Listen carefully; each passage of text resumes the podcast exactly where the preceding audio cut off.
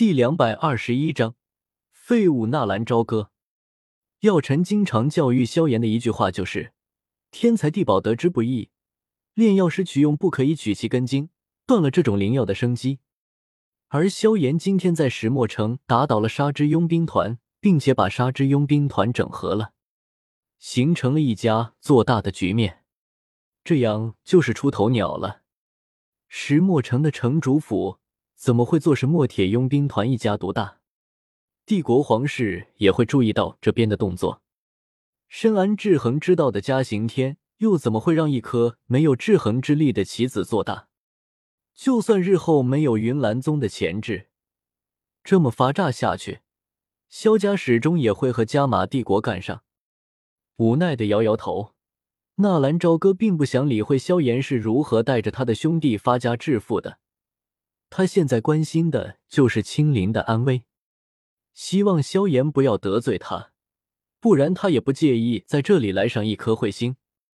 哎，小兄弟，老朽奉劝你一句，如果你是来这石墨城发展的，那我劝你还是走吧。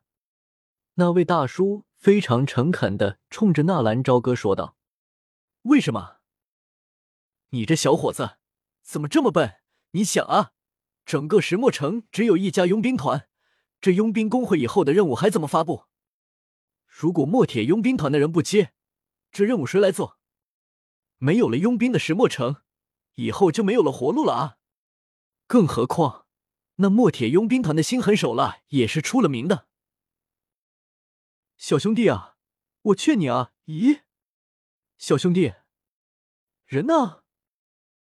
那位大叔一转眼，却是发现身边哪里还有半个人影。刚刚和自己说话的那个少年早就没有了影子，就好像这半天一直都是他一个人在絮絮叨叨一般。真是大半天还能见鬼了！摇了摇头，那位大叔继续往前赶路。纳兰朝歌却是已经出现在了墨铁佣兵团的大门口。此刻的墨铁佣兵团因为大战的关系，门前显得有些狼藉，但是很多人也都是在忙碌着整理，脸上荡漾着幸福的笑容。而他们谈论的话题大都是有关于墨铁佣兵团的整合问题。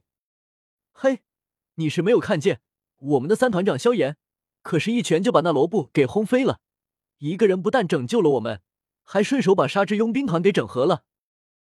今后我们墨铁佣兵团可就是一家独大了。怎么样？当初让你加入墨铁，你还不来，现在可以了吧？告诉你，做事情看的是以后的长远打算。说话间，那男人冲着人另一个男人靠了靠，还用眼睛四下打量了一下，见没有人发现，这才悄悄的说道：“你知道吗？就是我们的三团长萧炎，以前是个废物。”啊？不会吧？可是他现在那么厉害，我听人说他有可能是一位斗王级别的强者啊！千真万确，这是我有一次和二团长一块喝酒的时候，二团长酒后吐真言说出来的。而且他们萧家以前还和纳兰家族是娃娃亲。纳兰家族？哪个纳兰家族？你傻呀？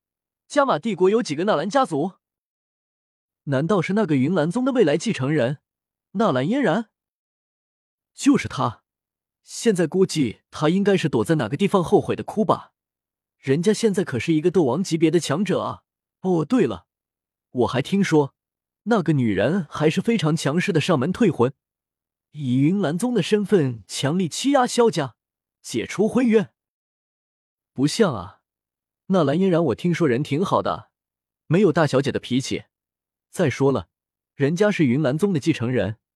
我听说，云岚宗宗主在没有继承云岚宗之前，是不能和别的男人有瓜葛的。没有感情的婚姻，退了不是更好吗？这你就不懂了，这让萧家都难看啊！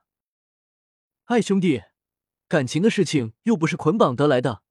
难道说我们萧炎三团长喜欢纳兰嫣然？不喜欢。二团长说。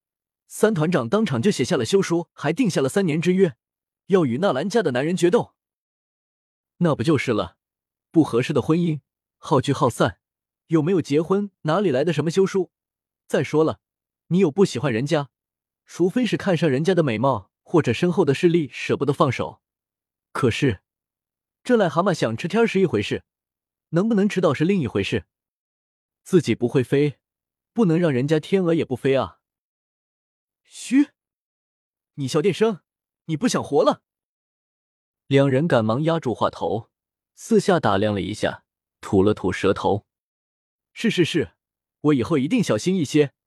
只是你没有见过那蓝嫣然，我以前有幸见过一次。啧啧，就那美貌，兄弟实不相瞒，我到现在都还惦记着呢。能够上一次，这辈子死了都值得。这还用说，圣城三叔的名头可不是白来的。如果我要是能和纳兰嫣然来一次，哈哈哈！滚吧，这也就是只能在梦里想想了。等我有一天遇到一个大机缘，获得上古斗帝的传承。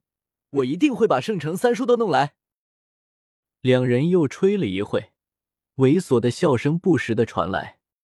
对了，你刚说的这些都是听谁说的啊？还能有谁啊？萧家人自己传出来的呗。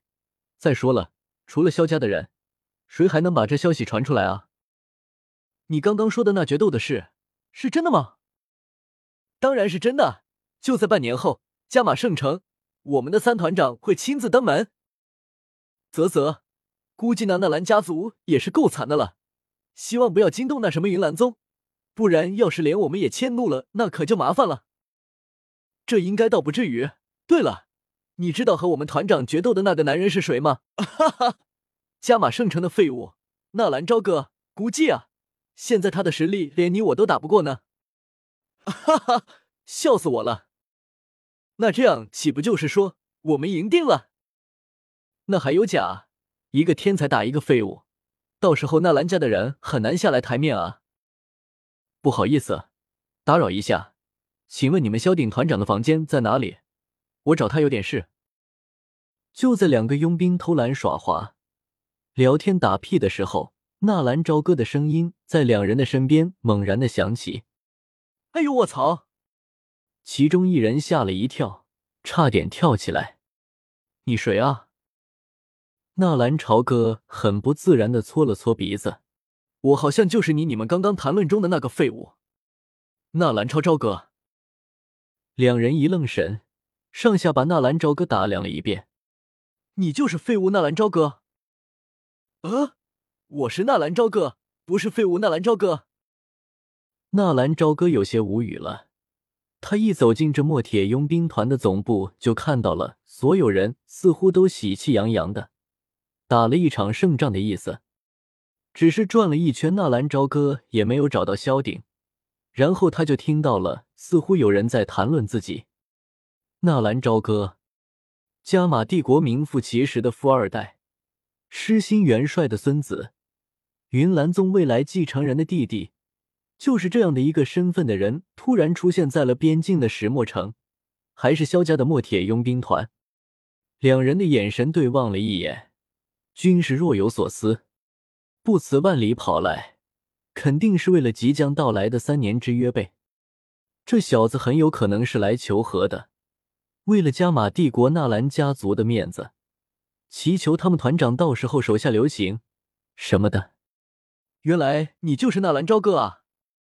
其中一人打量了一下纳兰朝歌，果然，这京城第一小白脸的称号也不是白的来的，果然比自己白净了一些。这些佣兵常年在刀口上舔血生活，对于什么所谓的王公贵族、帝国权力，他们很少去在乎。天高皇帝远，明天能不能回来还不一定，他自己的命都不在乎，还会在乎你的尊严？谁会把一个废物小白脸放在眼里？哈哈，我当是谁呢？怎么着，来求饶来了？纳兰朝歌忽然有了一种感觉，有些人你好好的给他说话，他不一定搭理你；但是如果表现出凶狠的一面，他们反而会老老实实的尊敬你。这或许就是这个世界的法则：实力为尊。求饶？求你妹！砰！纳兰朝歌一抬脚，直接一脚把那嘴欠的家伙给踹飞了出去。侮辱自己可以，什么京城第一小白脸，废物都没有问题，唯独不能亵渎自己的姐姐纳兰嫣然。就因为和萧炎的三年之约，纳兰朝歌宁愿自己背负上一条不归路，也会把纳兰嫣然拽出来。如果不去理会三年之约，不去得罪萧炎，让萧炎把纳兰家族踩在脚下，任凭萧炎侮辱自己的姐姐，任凭纳兰家族在萧家的夹缝中生存，纳兰朝歌像一条狗一样的匍匐在萧炎的脚下，摇尾乞怜。